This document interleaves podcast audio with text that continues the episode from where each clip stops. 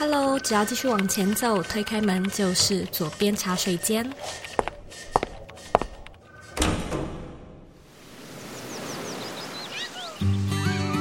你现在在收听的是《左边茶水间》第一百八十三集。在今天这一集的节目里面呢，我会用闲聊的方式来作为今年最后一集的结尾。我会跟你分享我这一年来的观察感想，还有一些我的成长跟体悟。所以一样欢迎你呢，准备一杯茶或者是一杯咖啡来听我一起闲聊。这边呢有两个消息要先告诉你。第一个就是呢，我们下礼拜会停播一周，因为最近实在是太累了，所以呢我们下礼拜停播一周休息。所以下一次节目会上线的时间呢会是一月九号，我们一月二号呢不会有节目哦。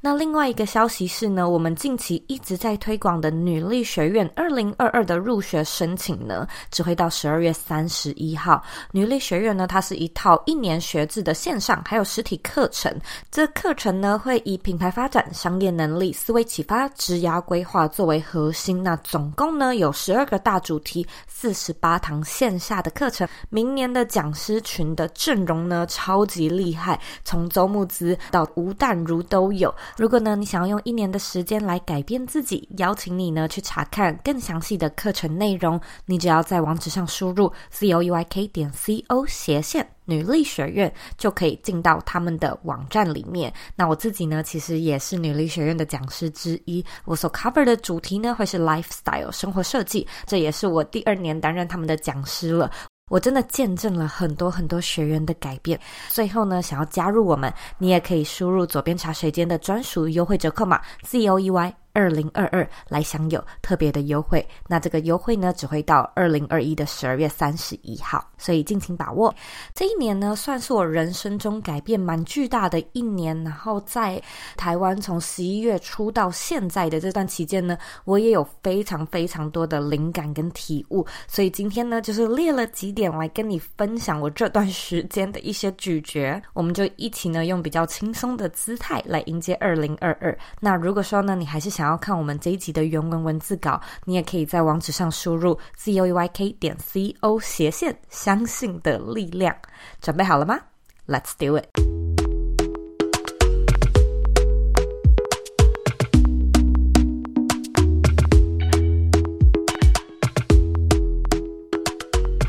我是周易欢迎你回到茶水间。今天呢，这一集又是一个闲聊的一集，好久没有像这样子单口了哟。我在想说，我如果未来要做单口的节目，我要不要在标题的地方写一个单口呢？因为我们好像蛮多都是访谈类型的节目，不知道大家比较想要听我一个人碎碎念乱讲话，还是呢比较喜欢我们做的比较长、比较深的访谈型节目呢？也欢迎你呢，在找得到我的地方跟我分享。我现在呢，诶，左手边有一杯咖啡，然后右手边有一杯荆棘茶。现在就是很想要像朋友一样呢，来跟你分享我这一年多来的一些心得感想。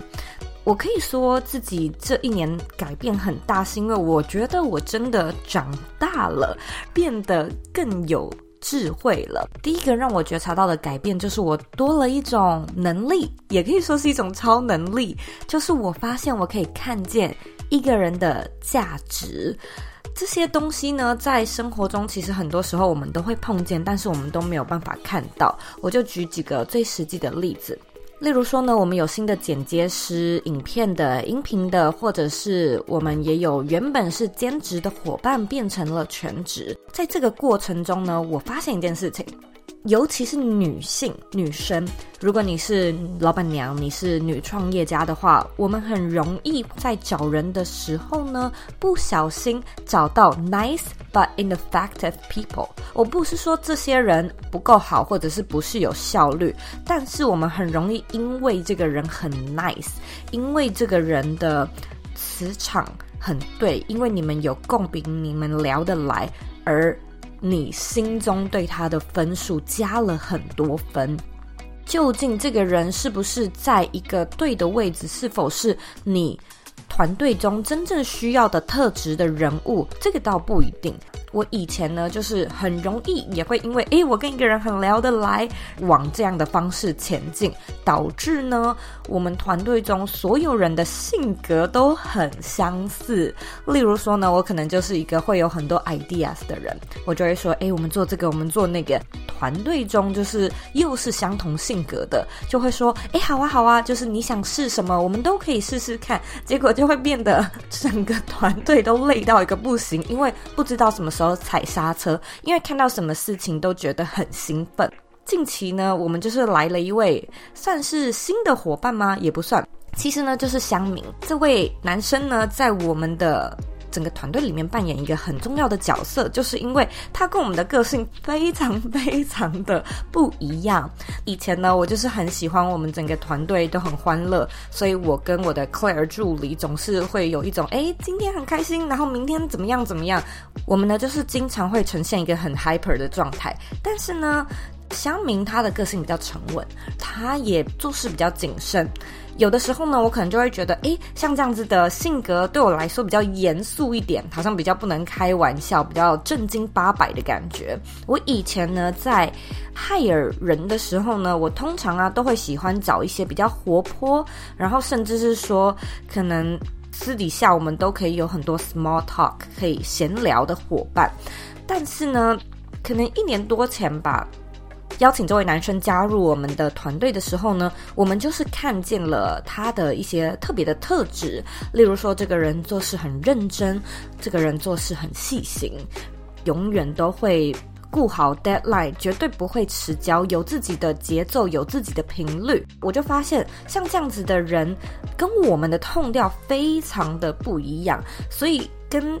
不一样 tone 调的人一起工作，其实有蛮多需要克服的地方，包含找到适合跟他沟通的语言，或者是了解他、懂他。我就发现，我还是可以。看见这个人的价值，我可以知道我为什么需要他，然后我也可以知道我们团队为什么需要这么重要的一个角色。例如说，当我们就是整个团队都在嗨的时候，这个人呢，他可以说不行，时程就是赶不过来，或者是这个专案就是要拒绝，或者是这样排那样排，可能会影响到什么样的事情，就真的是在我们团队中有一个互补。他虽然比较不苟言笑，但是呢，他真的为我们的团队带来很多加分的作用。那这件事情呢，其实也连带的让我想到我们生活中各式各样的关联，在跟你的另外一半，或者是你的团队，或者是跟你自己相处的时候，你能不能够看见你的价值，或者是你的另外一半的价值呢？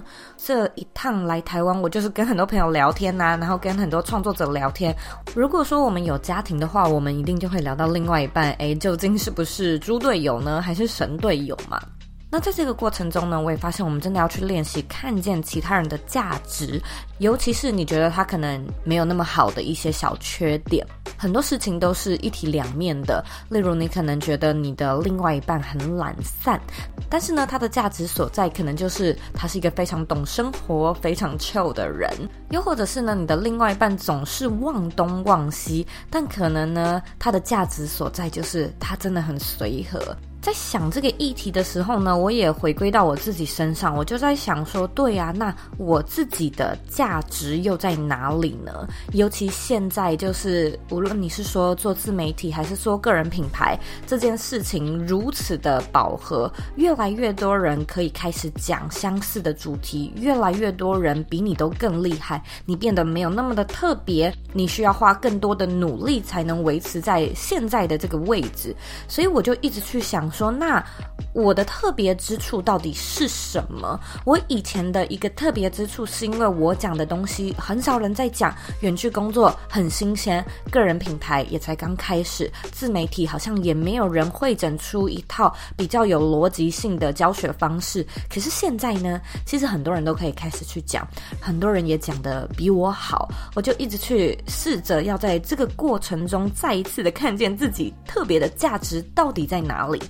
所以一开始的时候，绝对会因为市场环境变得更加的竞争，心里面有那种彷徨。可是呢，因为这一趟回台湾，我跟很多很多人聊天，包含所有的创作者以及你，也就是听众，也就是读者，就是真的有见到面的人，我就发现很多人不约而同的跟我讲一件事情，就是他们因为我开始做什么事。他们可能会说：“哎，因为你的节目，我们开始做自己的节目。例如说呢，我就跟。”精算妈咪的家计部的 Sandy Two 一起聊，然后他就说他在二零一八年的时候，就是一边喂母奶，第一次收听了我的节目，也开始在想说想要转型，然后开始来做自己的 podcast，或者是呢，最近跟我合作的一个个人风格分析师 Vanessa，他就是也说，当时呢因为工作的关系，还有身体的缘故，休息了工作，反倒有了很多运动的时间，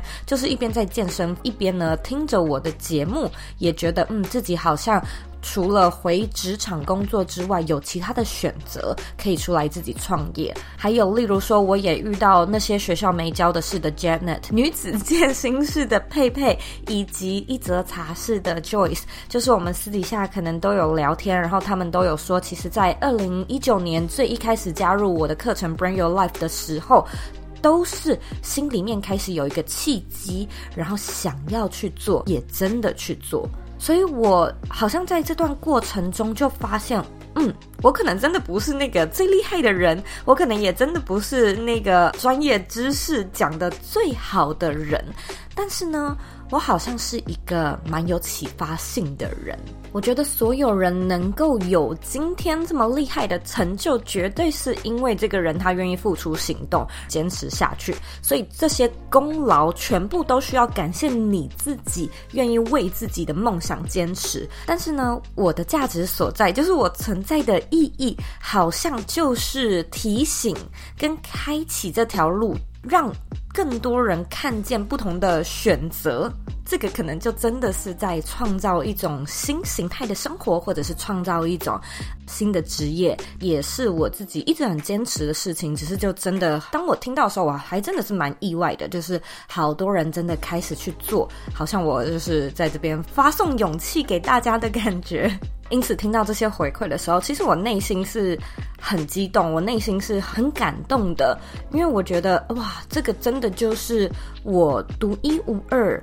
的地方。那现在好像大家都已经启程了，起航了，我这个步骤的。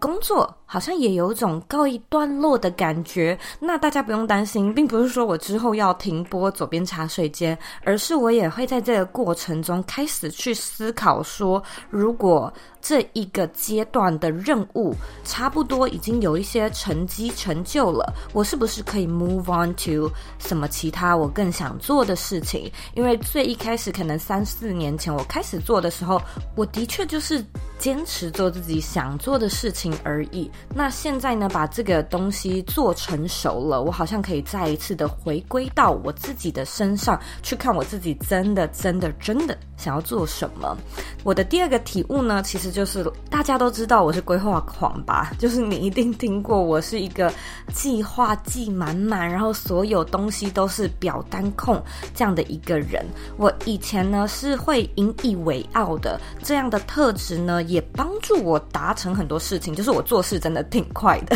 我真的蛮有效率的，我时间管理真的算是蛮厉害的。但是呢，哇，前阵子发生一件有趣的事情，就是我去做心理咨商。我在做咨商的时候呢，我就跟咨商师聊一聊，其实也不是说特别想要解决什么事情。可能只是想要更了解自己，然后想要看说为什么自己会有这样的一个习性。咨商师他就带我看见了几件我觉得很有趣的事情。他就说我确实是一个非常理性而且很系统化、做事很有策略的人，但有的时候呢，这种过分理性可能是一种不相信自己直觉的反应。我在听的时候，我就觉得，哈，真的假的？我不是很相信我自己直觉的一个人吗？智商师就说，通常啊，我们会过度的分析一件事情，就是因为你不太确定你到底要不要照着你的感觉走。我听的时候就觉得，诶，好像。有一点，因为呢，在旅行的时候，我如果什么计划都没有，其实我还是可以玩得很开心，而且我会非常的安心，我不会有那种担忧说，哦，今天会不会赶不上车啊，错过什么样的景点？我认为什么东西都是风景，没有排到那个最厉害必吃的餐厅也没关系，街角巷弄的有趣的遇见都会是很美好的经历，但是呢。在事业上，我就发现我真的是一个规划狂。那这两件事情去做对比，好像真的是因为我在旅行的时候比较相信，我比较信任，无论怎么样的安排。都是最好的安排，但是呢，在事业上，我就会觉得我有我想要的安排，我有我想要的里程碑。我当然脑子会有一些感觉，可是这些感觉，我如果不具象化，我如果没有把它变成很实际的 plan，我会没有办法去接受它可能会发生什么事情，我无法预料。可是同样的。我在旅行的时候也无法预料啊，我没有办法预料说，我可能在这个地方玩太久，那我就会错过什么样的车，我当天就必须要在一个地方随便找一个落脚处，然后可能睡一晚什么的。这件事情对某一些人来说，可能也是蛮恐慌的。人生地不熟，哪知道可以找到什么样的地方，遇到什么样的人？我的这种恐慌，好像比较呈现在事业体上面。那当我有了这个发现之后，也不是说哦，我就再也不要规划了。我未来呢，就是完完全全照着我的直觉走。但我觉得这个就是做智商，或者是算命，或者是做塔罗，各式各样的，就是你喜欢的媒介的有趣的地方，就是它可以让你看见，它可以让你有所决定。也就是说，你可以决定改变，或者你可以决定顺着你命运的这条路继续的。接受它。那我听到的时候，我的内心是蛮想要尝试改变的。我想要试试看更加臣服一点，就像是我跟思宏 S 边聊到的臣服的实验，或者我之前其实一直有在做一个量子跳跃的实验，但一直没有时间好好的讲。最近又因为在台湾的行程实在是满到一个爆炸，我几乎根本就没有时间运动跟冥想，有的时候就只是坐车闭眼就这样子而已，然后就没有。时间好好的 继续做我的量子能量场的穿越，但我就在想说，OK，我回美国想要更加认真的执行这件事情，就是不要计划，相信宇宙会给我最好的安排，相信我今天走错路，我今天有任何任何的事业上的插曲。都是一个必然要发生的事情。我曾经听过一句话说：“Life doesn't happen to you, life happens for you。”我在听这句话的时候，我就非常有感觉。我其实是还是蛮相信我自己的直觉的，但真的很挑事件。尤其呢，这是一件你不熟悉，然后你对它特别有期待，你有一个很明确的想象，例如事业要做到什么样子的时候，我们好像就会进到过分理性的左脑派，去用很逻辑化的方式来建构。还有打造你自己的事业，这个也是有好处的。就像是我现在的确呢，因为很多很多的 planning 成功的让我抵达我想要抵达的位置。可是换过头来想，我又会觉得，对啊，我会不会也错过了一些可能原本是上天安排我要发生的意外或者是决定？因此，我的第二个体悟呢，就是练习去相信，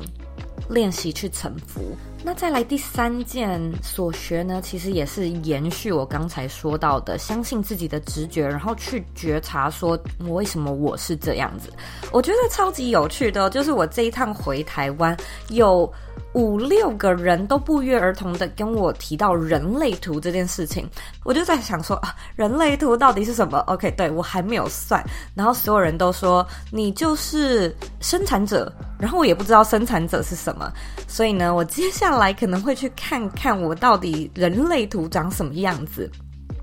但是呢，我又接触到一个新的东西。我上一次跟艾琳、Blair 还有蕾咪见面的时候呢，米萨小姐也在那边，我们就聊到一个东西，叫做阿卡西记录。不晓得你有没有听过什么是阿卡西记录？在听艾琳讲的时候呢，我也是第一次接触到。简单说明一下，阿卡西记录呢，它就是一个灵魂的记录，透过一个解读师，你可以去看见一个人过去的灵魂可能发生或者是做过什么样的事情。那我那时候在跟艾琳聊的时候，他就一直跟我说，我因为阿卡西去学着怎么阅读自己灵魂，而有了很多很多的见解。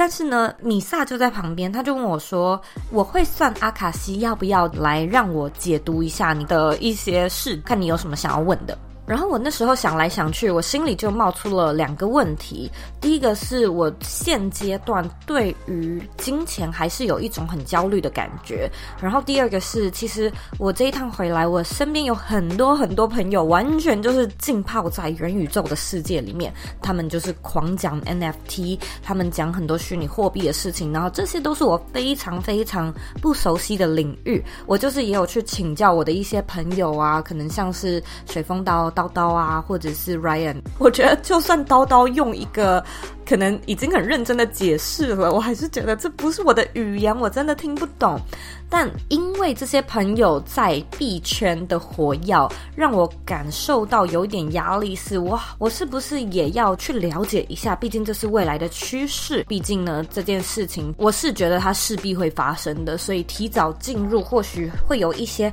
早期采用者的优惠跟红利这样子。但我心里又有另外一个面向是，其实我很犹豫，我不太知道我究竟想不想要真的活在那么虚拟的世界当中这件事。情就是我有点像是卡在中间，这感觉有点像是说我要在美国过着就是很清幽的乡村森林里面的生活，还是呢我想要大部分时间在台湾？毕竟我还年轻，我就在这几年努力的拼一波，然后好好的住在城市里的生活，努力工作这样子，我就一直卡在这两者之间犹疑不定。但是在我犹疑不定的这个过程中呢，我就发现天哪，我又一个不小心。把自己陷入那种二选一的课题当中了，像是我在工作必须有钱有爱有意义，我的这本书里面就开篇第一章没有啦，除了前言，可能第一单元的第一章我就写说哦，不要二选一。可是即便如此呢，我在生活中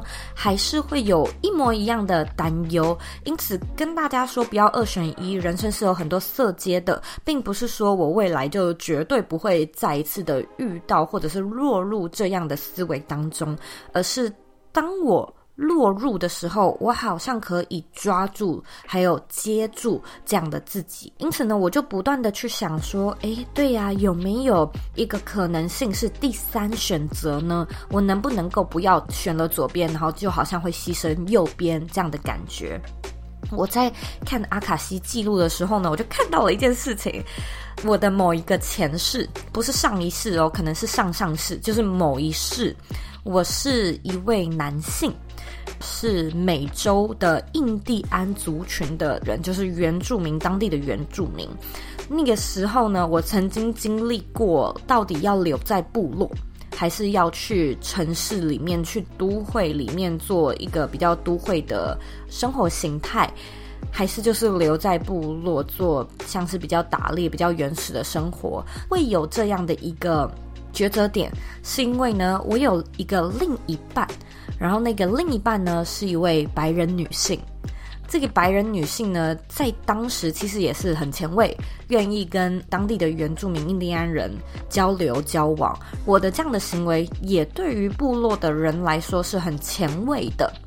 所以看到记录的时候，好像不是说哦，我被部落驱赶，这个族人不要我的感觉，而是。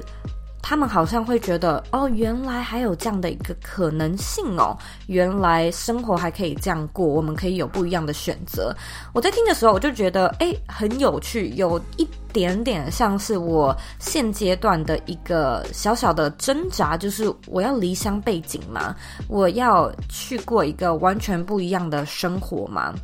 故事的最后呢，就是我还是去了。我还是去到都会里面生活，但是呢，我心目中保有一颗原始的心，然后我还把家里面就是打造的很像是在部落时期的一个居住环境，我觉得就超级有趣的，因为我发现我在举很多例子的时候，不知道你有没有发现，就是我可能会说，诶，其实过去啊，我们人类在部落时期的时候呢，我们可能也会因为就是。要取得群体的认同而做了什么样的决定？就我发现我很常举这样的一个例子，但是同样的，今天如果我们去算命啊，或者是求神拜佛，我相信我们并不是说我们真的要心里面觉得哦，好吧，这就是我的人生，而是你多了一种选择，你可以去看见说哦，嗯，我可以接受，或者我可以改变。那刚才我去做咨商的例子，说我过分理性的这件事情呢，我是选择想要去改变的嘛。可是阿卡西记录的这段事情，就是我看了之后，我就觉得我会想要接受，因为好像我曾经做过，所以我有经验，所以我有勇气再一次的相信自己。这件事情可能这个苦难，或者是说这个困扰，我曾经克服过。或许也得到身边很多亲朋好友的支持，因此可以更加相信自己，努力勇敢的去做这件事情。第二个，我问的问题是：为什么对于金钱这么的焦虑？很有意思哦，就是其实我感觉我蛮会赚钱的，我也感觉我们其实。钱蛮够用的，但即便如此呢，我还是有一种经常会想说，哎，对啊，接下来的财务规划是什么样子？未来就是会不会钱不够用？这件事情就是，即便每个月都有薪水进账，我心里还是有某一层的担忧。但是呢，我先生就是完完全全反过来，而且我们两个的钱都是共用的，所以我就在想说，对，他怎么可以这么的随和？然后他为什么好像每天早上起床都开开心心，都不会有类似的烦恼？我就去问了这件事情。那那时候米萨小姐她就说，她看到一个东西，是我最赚钱的时间呢，其实是三十三岁，好像到四十二还是四十三岁。嗯，然后我现在还没三十三嘛，所以你会有这样的一种焦虑，每天都在担心，就是钱怎么样，钱怎么样，是因为你的灵魂知道你有潜力，所以如果说你完全不担心，你就不会去想。你不会去想，你不会有新的 idea，你没有新的 idea，你可能就没有新的商业模式，或者是有这种赚钱的欲望。所以这样的焦虑，它可能是因为你的灵魂知道你办得到，所以你必须要去有这样的一种 eager，你才可以真的 reach。你的 potential 的感觉，然后我听到就觉得啊、原来是这样，那一切都说得通了，心里就变得好像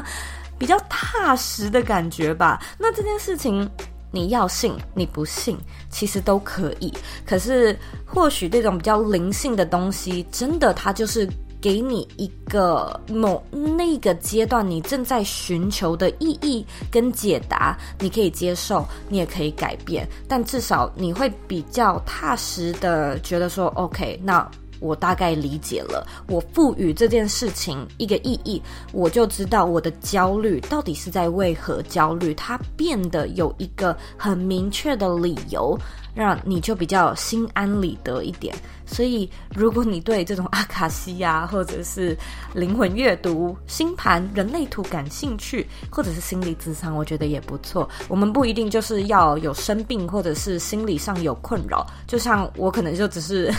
觉得有趣，觉得好玩。也可以去试试看这种不一样的体验。有的时候我们就会觉得啊，我就是不想听到，因为我听到了，我心里就受影响，我的心情呢就会有起伏。可是别忘了，你的选择权永远是在你的手上，你就是把主控权拉回自己身上。你想要接受呢，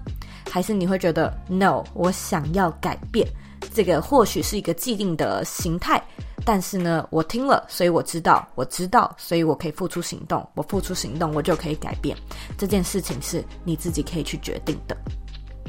第四个体悟呢，其实就是我的灵感来源，我的 source of inspiration 就是我的先生。我觉得我的先生跟我的性格很不一样，是因为我们两个呢，可能都会啊早上起床都很兴奋啊，然后开心。但是我的那种开心呢，就是我会想说，哦，今天有什么 meetings，哦，我的工作的 to do list 长什么样子，今天什么工作工作又怎样又怎样。但是呢，他的那种开心全部都是生活类的，就是 OK，我们早餐要吃什么，中午可以去哪里散步，晚上要不要玩桌游。可能晚一点，要不要看一个什么剧？一起看一个什么电影？这样子，就是你会明显的发现，这个人的 priority 全部都是生活。我们在过去一整年，包含其实二零二零，然后现在一整年的二零二一，我们可以说是二十四小时不间断，every single day 都在一起。但是我就去看他说，哎、这个人他每天都在做什么？就是活得很开心哎，他就每天早上起床啊，然后浇花呀，然后洗菜呀，有的时候拼拼图啊，有的时候听音乐啊，做做音乐啊，然后有一些手作啊，例如说他可能也会涂一些小公仔啊，爆他的料，就是他很很有趣，甚至有的时候我自己工作再忙，他还会自己去散步，这样子就是自己在街上走走。什么的，这个人他跟我的生活形态是极大的反差。例如说，我先生可能连 Facebook 或者是 Instagram po 文要怎么 tag 人，他都不知道，他都要问我，就是一个极度活在现实生活中的人。然后我们近期搬到密西根嘛，在一个蛮北边蛮小的小镇，然后我就看他每天都在做什么，他就会认识一些新的人，他们就会有一些新的活动，他有一些朋友就会带他去打猎、去射箭，或者是他们就会一起在农场里面，我也不知道在做什么，可能每天都在做菜呀、或者是做一些奇奇怪怪，你就会觉得哎，跟现代人以及跟元宇宙，就是我刚才提到的，有极大的反差。在隔离，就是我进防疫旅馆隔离的那十五天，算是我终于有一个呃时间点，是可以跟他有一点距离的去看待我们这段时间的相处。经过一点咀嚼，我脑中突然冒出一个想法，我就突然间觉得说，我很想要过过看他的生活，我很想要试试看过得像他那样是。什么样的一种感觉？每天早上起床，好像就泡一杯抹茶，然后看书。他可能喜欢看漫画，或者他可能喜欢看小说，就也不是我平常喜欢读的那种鸡汤或者是商业型的书籍。然后每天就是很开心的在那边，又是吃吃喝喝，找很多很多户外的活动。嗯，去滑雪啊，或者是去海边啊，玩玩水啊，就真的他会去湖边自己在那边游一游，然后再 再回家，你就会觉得这个人有够无敌奇特，跟我成长的环境，跟我长大的方式，还有我身边的朋友的生活模式都不太一样。在我过去旅行的经验中呢，我其实也有看见哦，有些人他是这样子生活，有些人他是那样子生活。我好像开启了一些新的选项。可是后来，当我开始自己创业的时候，我觉得生活我好像又开始把它固定化了。就是我每天都会有一定要做的工作，大部分的时间，包含去年一整年，几乎都是在写书中度过。等于说我花很多很多时间，就是坐在电脑前面。不断的工作，但是他明明是跟我相处在同一个屋檐底下，他的生活就感觉很丰富、很有趣，所以我就一直在想说，我回美国之后，其实我真的想要试试看，嗯，搞不好去学打猎啊。虽然我是不太想要猎杀动物，但可能。有没有这样的一个不一样的生活形态，是我可以去试试看的？我就跟他聊到这件事情，我就说，嗯，然后有元宇宙，然后有 NFT，然后我想要试试看你的生活，所以我在这之间就是很，我很 hesitate，我很犹豫，我不知道怎么选。他也跟我讲一模一样的东西，他就说，你不一定要做选择啊，你可以想想看第三种选项。可能你还有我啊，所以如果你不想要去研究 NFT，我可以去啊，然后我就想说，嗯，你连电脑要怎么用都不知道啊，你要研究，还不如我研究比较快呢。但是又觉得，哎，对，其实是真的耶，就是很多时候我们好像都会觉得，哦，这是我自己的决定，我要决定我怎么做，然后我必须要有一个选择权，选择的点。可是如果你有另外一半，或者你有家庭的话，这个可能跟团队去赋权一样，有的时候你会觉得啊，我就是老板，我就是创业家，或者我就是主管，所以所有的决策掌控都落在我是最后拍案决定的那个人。但是呢，你是不是可以一起讨论？你是不是可以一起赋权？你是不是可以询问其他人的意见，交由其他人来决定，或者是分担一些决定？我觉得在这个过程中，我也学到了很多。或许呢，我真的会在这个之中取得一个平衡，就是过过看乡村森林般的生活，但是同一时间呢，又跟未来的元宇宙的世界有一定程度的连接。好，那最后一个学习跟体悟呢，就是我发现我开始变得比较柔软。我可以多一份体谅，多一个谅解的心情去做很多很多事情，这对我来说是非常新鲜的哟。因为你可能知道，我小时候是独生女，所以我个性是那种我很知道我自己要什么。我如果要，我就会说。跟朋友出去吃饭，我永远都是那个说我们今天要吃什么，以及我们要去哪里的决定者。就像是我这一次回台湾，然后我就跟啊、我的好朋友吴明月。也是我们左边茶水间，就是已经来两次的来宾，我就是有跟他相处啊、聊天啊、出去聚餐，他就说，你变了，你怎么人变得这么好？你现在怎么这么体贴？你是什么时候变的？然后我就说，嗯，大概是一年前。然后他就说，你也不用给我这么仔细的时间点了，但是你真的变了。我就说，对，我觉得。我真的变了，我好像变得更加成熟，然后更有智慧的感觉。这件事情，嗯，我觉得要多亏我先生，还有一连串就是在你生活中各式各样的体悟，包含我小的时候就是比较有个性，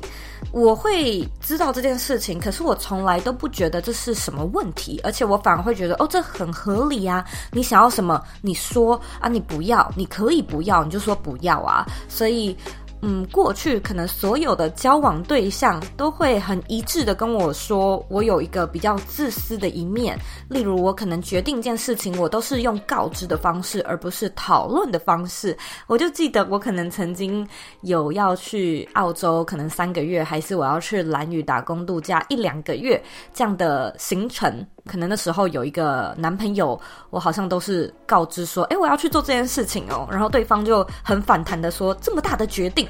你怎么没有事先的讨论？你怎么是用我已经要去做这样的一个口吻来说？但那个时候的我可能就觉得，嗯。因为无论你说要还不要，我都会去啊，所以这件事情是没有讨论空间的呀。那我为什么要跟你讨论呢？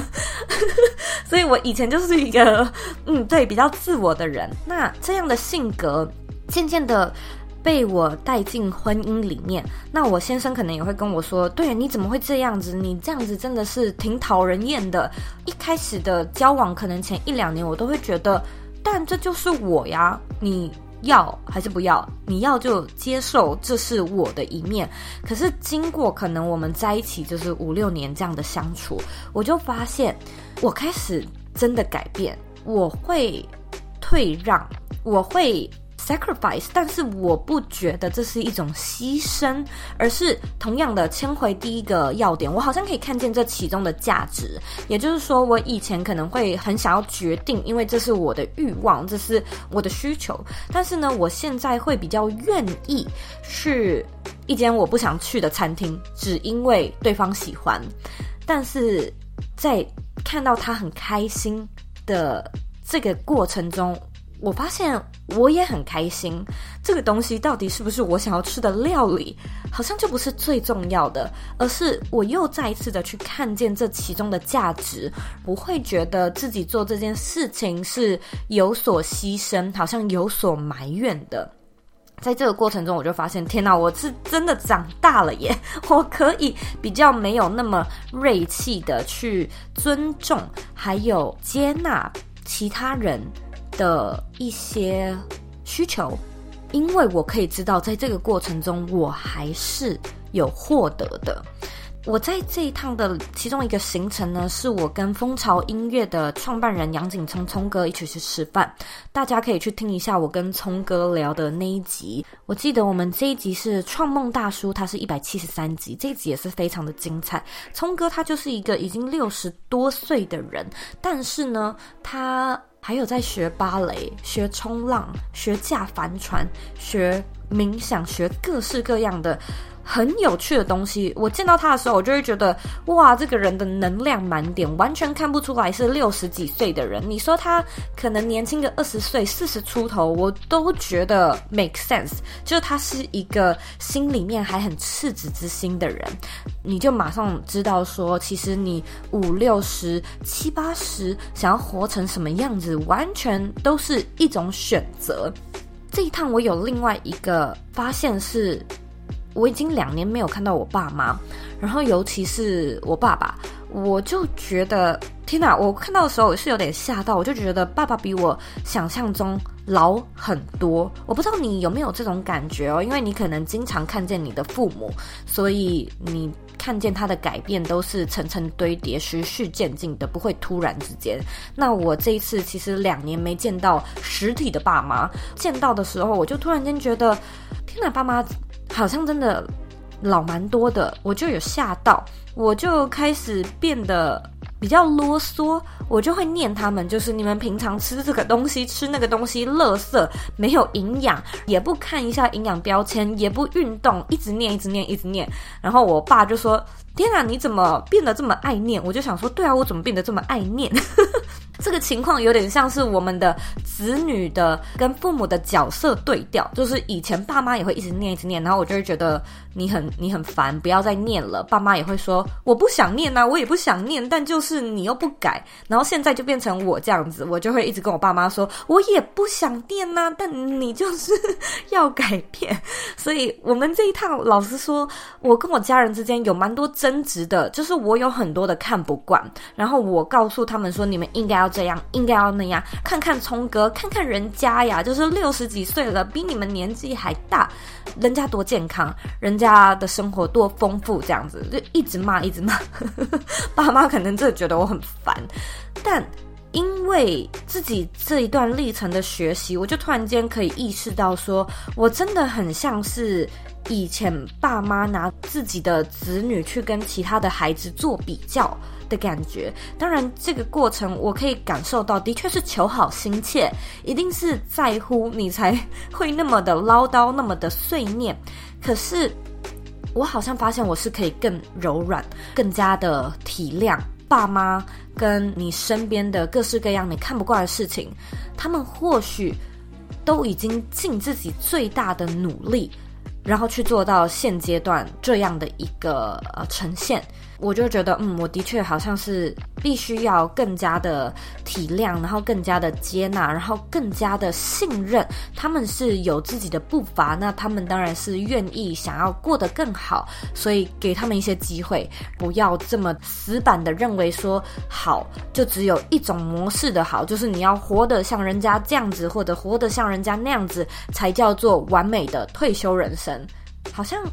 也不一定。虽然我们自己都还是带有偏见，我们去思考的过程中，就只是重新去排列跟组合我们脑中的偏见而已。但我就是在学习，这个是持续进行的模式，或许还没有那么宽宏大量的，可以真的跟父母说，哇，那你就都不用运动，然后你就过你想要的生活，每天吃吃喝喝，就是我可以接受的模样。但我好像比较可以退一步的，觉得我相信你知道。你自己在做什么？然后我把权力跟负责的掌控权交回到你手中。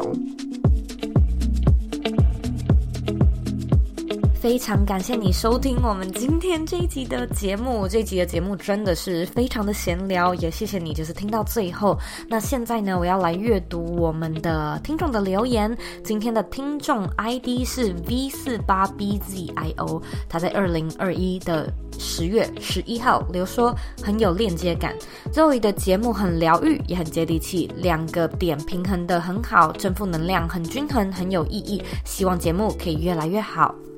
非常谢谢你的留言。如果说呢，你喜欢今天这一集的闲聊，喜欢我们像这样子比较轻松的节目内容，也欢迎你呢在 iTunes Store 上面跟我说留言的时候呢，可以提到一下。那如果呢，你觉得今天的节目有带给你一些启发、一些收获的话呢，我也希望你帮我们的节目按下五颗星的评价，别忘了订阅这个节目，然后把它呢分享给身边你认为会有需要的朋友，或者你认为很重要的人。人，我们现在呢在脸书上面也有一个私密的社团，你可以搜寻“理想生活设计”，找到我们，加入我们。假设呢你还有任何问题的话，你都可以回到我的网站，或者呢到 Instagram 上面找我。我的网站网址呢和 IG 的账号一样是 zoeyk 点 co。你可以截图这一集的节目，分享到你的现实动态上面，tag 我，让我知道你有在收听，然后让我知道你的想法。那你也可以呢让我知道你这一集的 takeaway 是什么，或者。你可以在写动态的时候呢，告诉我你明年的主题，或者你未来的许愿，我也很想要知道。最后的最后呢，这是二零二一年的最后一集了，真的非常感谢你这一年来的收听。我知道我们在 Podcast 上面已经有非常多的选择，所以呢，你愿意选择这个节目，然后还愿意听到最后，我真的是非常非常的感谢你。我知道你很忙碌，我也知道呢，我们的节目有很多可以做得更好的地方，因此呢，我是真的真心很感谢你愿意给我们这个机会。你真的是你人生的负责人，你现在的生活的样貌都是你过去的选择的堆叠。如果说你不喜欢现在的生活，其实你可以随时 say no。